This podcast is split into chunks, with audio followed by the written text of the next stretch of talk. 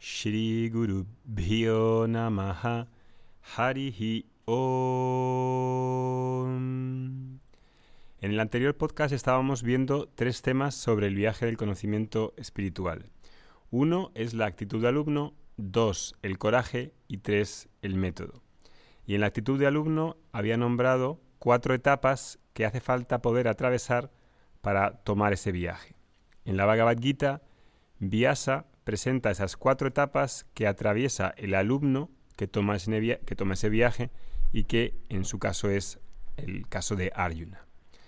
Descubrir el problema, el primero. Dos, descubrir la impotencia de resolverlo por uno mismo. Tres, pedir ayuda.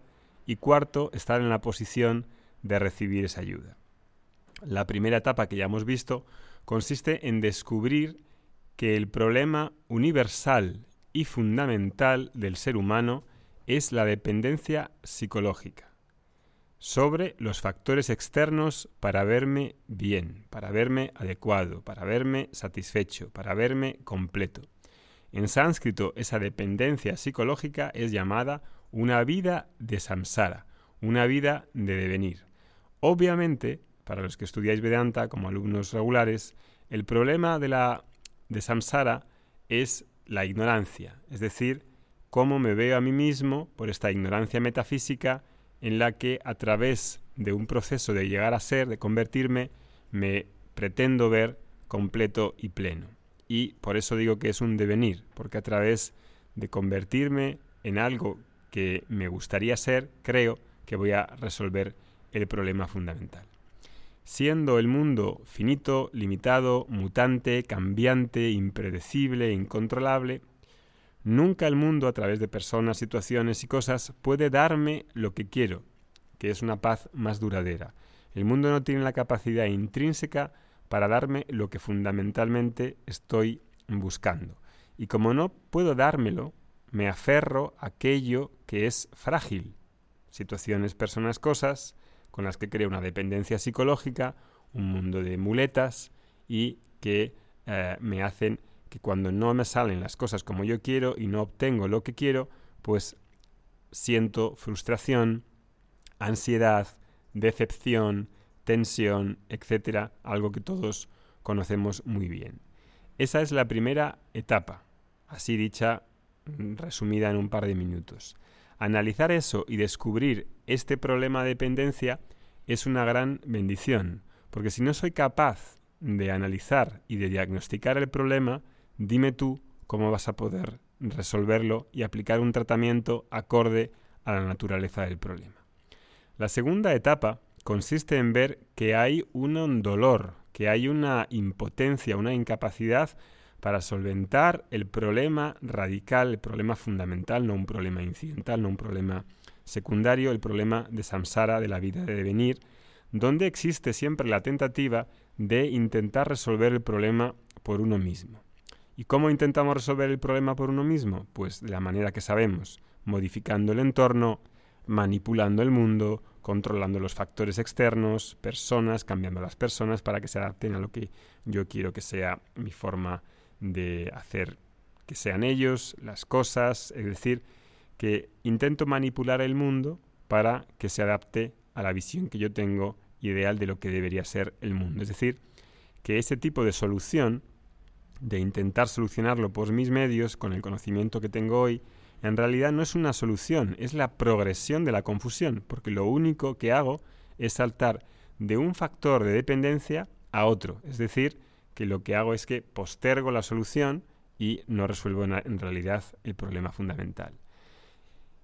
El ruido interno del que hablamos el otro día en el, el em, ejemplo que puse del autobús no acaba, el ruido interno sigue estando y creo que viene del mundo externo cuando ese ruido, ese pitido es puramente interno.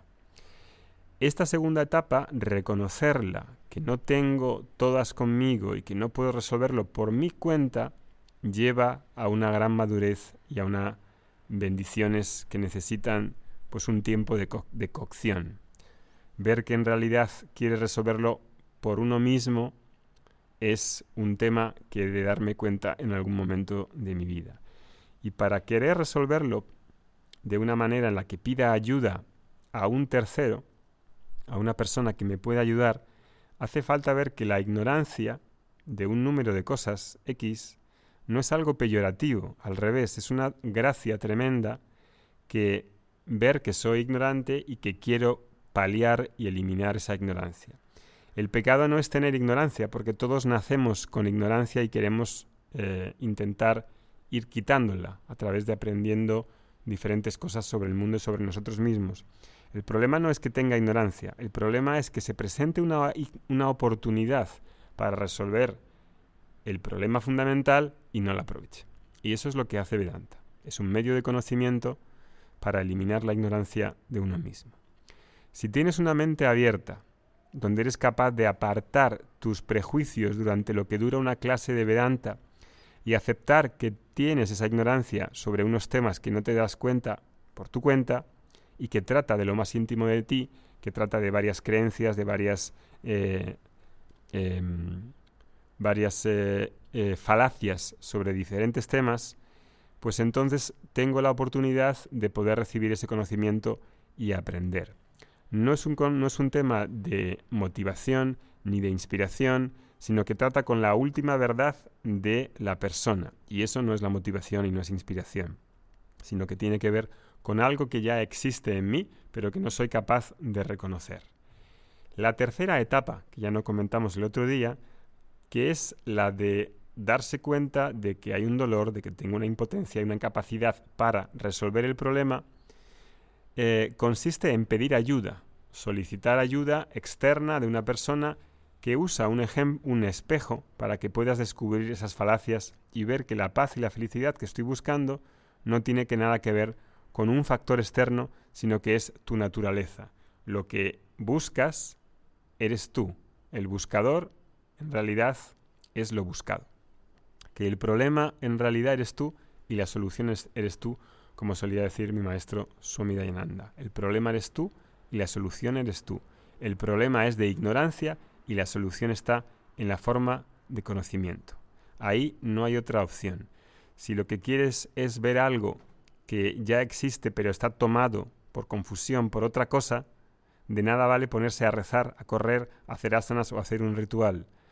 Para ver que algo que ya existe pero no lo veo, la única solución es encender la luz. Y esa luz, como sabes, como sabéis, está presentado en la tradición védica con esta lámpara, con el dipa, con la luz del conocimiento espiritual. Esa disposición de colocarse como alumno, como shishya, y pedir ayuda a un profesor, a una charya, para que te ayude a descubrir lo que buscas, implica una gran gracia. Y esa gracia puede invocarse por diferentes medios, por las acciones nobles hechas anteriormente y las que estás haciendo ahora. Esa gracia te puede llevar a una tradición como el Vedanta para que uno de manera mm, deliberada y voluntaria se exponga a una tradición de, enseñanza de manera sistemática, de manera organizada, de manera sistémica. Y eso es lo que hacemos en las clases semanales de Vedanta que tenemos en la escuela y ese es nuestro propósito con Vedanta Academy. El próximo día veremos cómo en un verso fundamental del capítulo 2 de la Bhagavad Gita ocurre este proceso de transformación de Arjuna, que es un soldado que tiene un problema incidental, es decir, temporal, como tenemos todos en nuestra vida, pero que a través de ese problema incidental, accidental, que no es el fundamental, descubre el problema del samsara y ahí pide ayuda y se transforma en un shishya, en un discípulo, en un alumno de su profesor, que en este caso va a ser Mm, Krishna. Eso lo veremos el próximo día. Si estáis interesados, nos vemos en el próximo podcast. Om Shanti Shanti Shanti Harihi Om